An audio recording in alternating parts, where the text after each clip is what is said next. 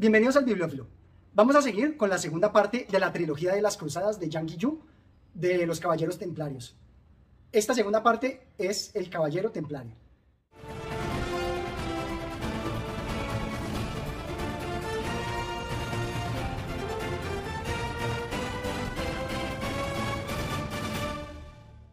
Al final de la primera parte habíamos visto ya que eh, Arn Magnusson ya había completado su formación y ya había sido enviado hacia Jerusalén como parte de los refuerzos de caballeros templarios para la conquista de Tierra Santa.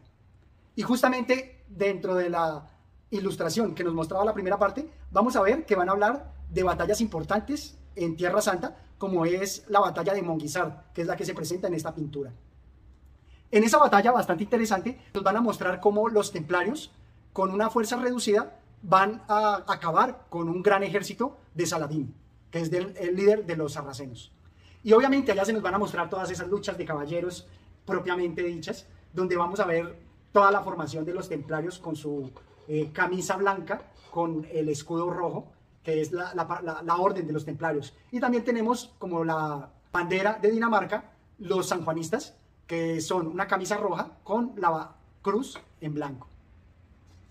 Es muy interesante toda esta historia porque nos va a representar las diferencias en las costumbres que hay en la guerra de Occidente y la guerra de los sarracenos. Va a estar poblado de toda la información histórica que nos provee, como son el reinado de Balduino, la participación de los eh, maestres de orden, como son Odo de Saint-Amand, como es Arnoldo de Torroja y Gerard de Ridefort.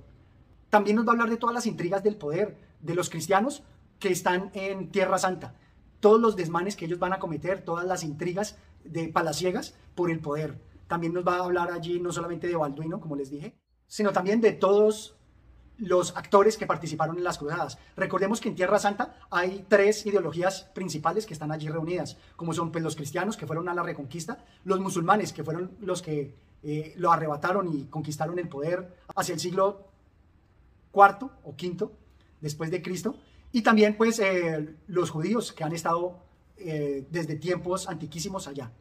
Toda esa mezcolanza de ideologías, toda esa guerra santa va a estar eh, llena de emociones.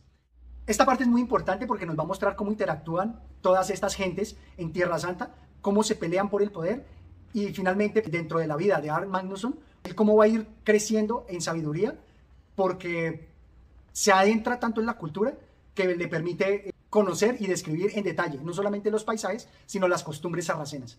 Esta parte me parece muy importante de las descripciones porque nos van a enriquecer y a dar una mirada diferente a Oriente.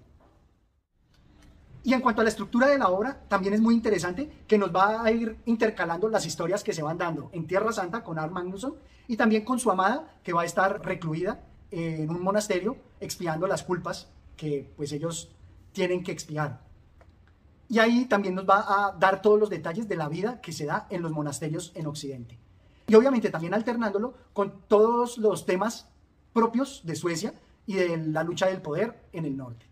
Como continúa la historia, él nos va a resaltar las historias de amor que son propias de la época caballeresca. Y aquí voy a compartir con ustedes esta parte que me parece que es la que le da toda la fuerza, porque esta historia de novela histórica me parece que está mucho más enmarcada en la historia de amor que se da entre Arn Magnusson y Cecilia, Alsgodotter.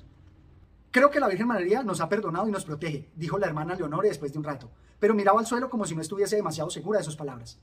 Le has prometido tu castidad. ¿Cómo puedes entonces pensar de forma tan despreocupada que te perdona tu promesa rota? Pensó Cecilia Rosa, más confundida que indignada por los pecaminosos pensamientos que la hermana Leonore demostraba de forma tan descarada. Porque nos ha protegido. Nadie más que tú, quien nos desea bien, nos ha visto y comprendido, porque el amor es un regalo maravilloso, lo que más que cualquier otra cosa hace que la vida valga la pena. Y justamente en una parte más adelante nos va a destacar a modo literario esta parte donde nos representa cómo eh, las historias de amor son tan humanas que siempre van a estar presentes en toda buena novela. Cuando hallaban un momento para estar solas las tres y de inmediato empezaban a hablar acerca de lo que solo ellas podían hablar en Guthem, se les encendían las mejillas y su respiración se aceleraba. El fruto prohibido sabía gloria incluso cuando solo se hablaba de este sin probarlo. Me parece que esto encierra todo lo que es el amor y las historias de las novelas. Al leerlas, nosotros participamos de esos sentimientos y por eso nos atrapan sus historias. Ahora bien, en esta obra se nos presentan más que todo elementos de guerra, de todo lo que se dio en Tierra Santa.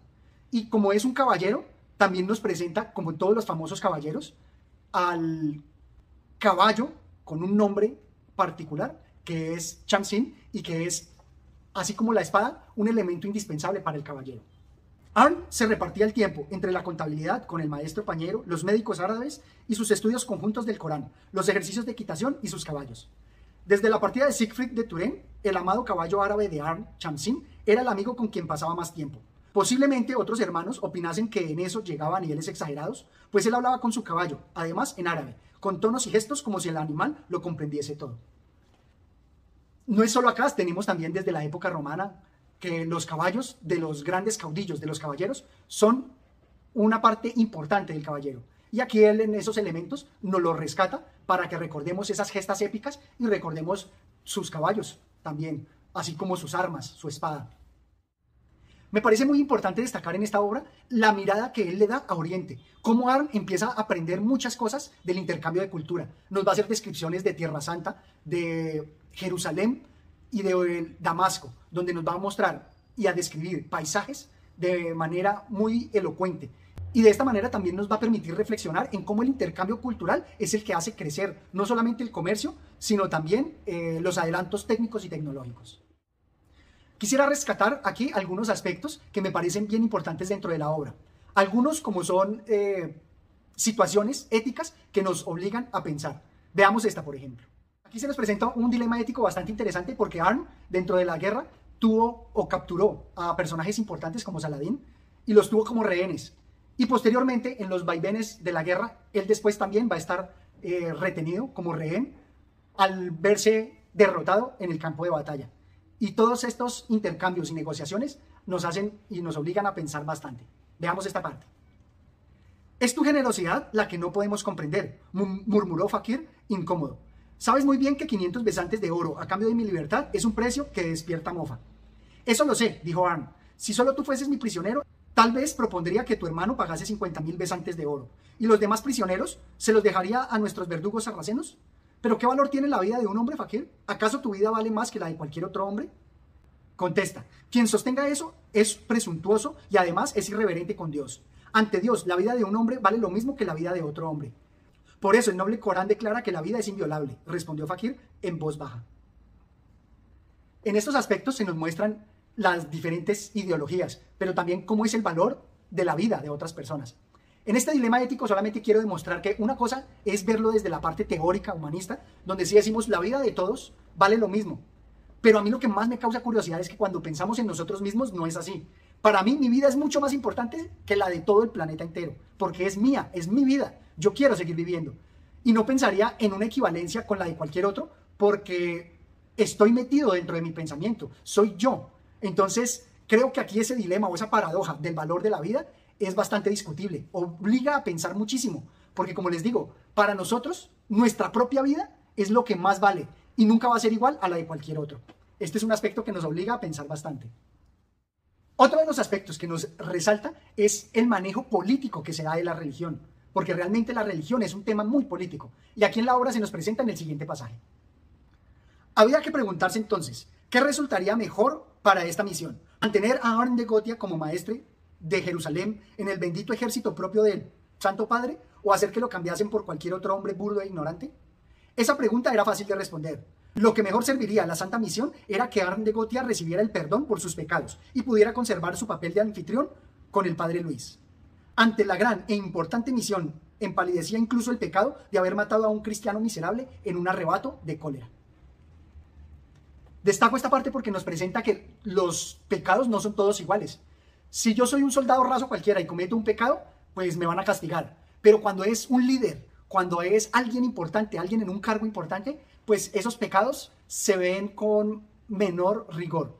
Y justamente esto que está aquí presentado de manera literaria creo que es lo que se presenta con todos los obispos y padres y arzobispos y figuras importantes del cristianismo, en donde ni siquiera los condenan por los crímenes que han cometido con el abuso a niños. Y es por eso, porque se les perdona por ser un tema político. Los prefieren mantener en sus cargos para no generar eh, tensiones ni revoluciones políticas. Me parece esta parte muy importante de rescatarla dentro de la obra literaria. Y asimismo se destaca dentro de, todo lo que son los caballeros templarios y la historia de Occidente, el gran legado que tuvieron del respeto a la ley de Carlo Magno. Como lo vimos en un video anterior que realicé, él fue el que puso las bases del comportamiento de la aristocracia en Occidente. Y aquí en la obra se nos presenta en este pasaje. Edmund era un asesino real o incluso algo peor, pues había matado de forma cobarde y vergonzosa a San Eric, el padre del rey Nut. ¿Por qué entonces había dicho el rey Nut iba a sentir la menor piedad por la descendencia del repugnante Edmund? Porque la ley lo exigía. Había intentado explicarle entonces Virgen Brosa. La ley estaba por encima de cualquier otro poder. La ley era la base sobre la que debía construirse un país y ningún rey debería poder decir lo contrario. Este aspecto de respeto a la ley fue prácticamente el que le dio Carlo Magno a la posteridad. Le dio esas normas de respeto a la ley y también de respeto a la religión como normatividad para los reyes en Occidente, para los reyes cristianos. Si no lo viéramos así, de pronto los bárbaros hubieran sido mucho más bárbaros y de pronto se daba solamente el, la supervivencia del más fuerte. Finalmente, quiero destacar este aspecto que nos muestra un aprendizaje que pudo haberse dado en la Edad Media como nos lo presenta la obra y que posteriormente pareciera que en Occidente se ha olvidado. Veámoslo. ¿Tú crees que a la larga vencerá la verdad? Preguntó el padre Luis con un esperado destello de picardía en los ojos en medio de toda esa seriedad. Sí, eso es lo que creo, contestó Anne. Podemos conservar Tierra Santa con la espada, pero no para siempre. Solo cuando no necesitemos las espadas habremos vencido de verdad. Todos los pueblos parecen sentir la misma gran animadversión a ser convertidos a la fuerza. El comercio, el diálogo, las oraciones, unos buenos predicadores y la paz suelen tener un efecto mejor. Y entonces yo me pregunto acá, si esto se aprendió en la lucha que se dio en Tierra Santa contra los sarracenos, ¿por qué los reyes cristianos, luego en los siglos venideros, 15 y 16, no aplicaron eso con las conquistas en América? Allá sí lo hicieron a sangre y fuego, con exterminio de las culturas. Y creo que esta parte nos hace reflexionar. Tal vez si hubiéramos aprendido esta lección, la conversión en América y el mantenimiento del poder de los reyes cristianos se hubiera dado de mejor manera. Estas son todas las reflexiones que quería compartir con ustedes de esta magnífica obra, que es la segunda parte, y espero me acompañen a una próxima oportunidad para continuar con la tercera parte de la trilogía. Y no olviden suscribirse al canal. Gracias.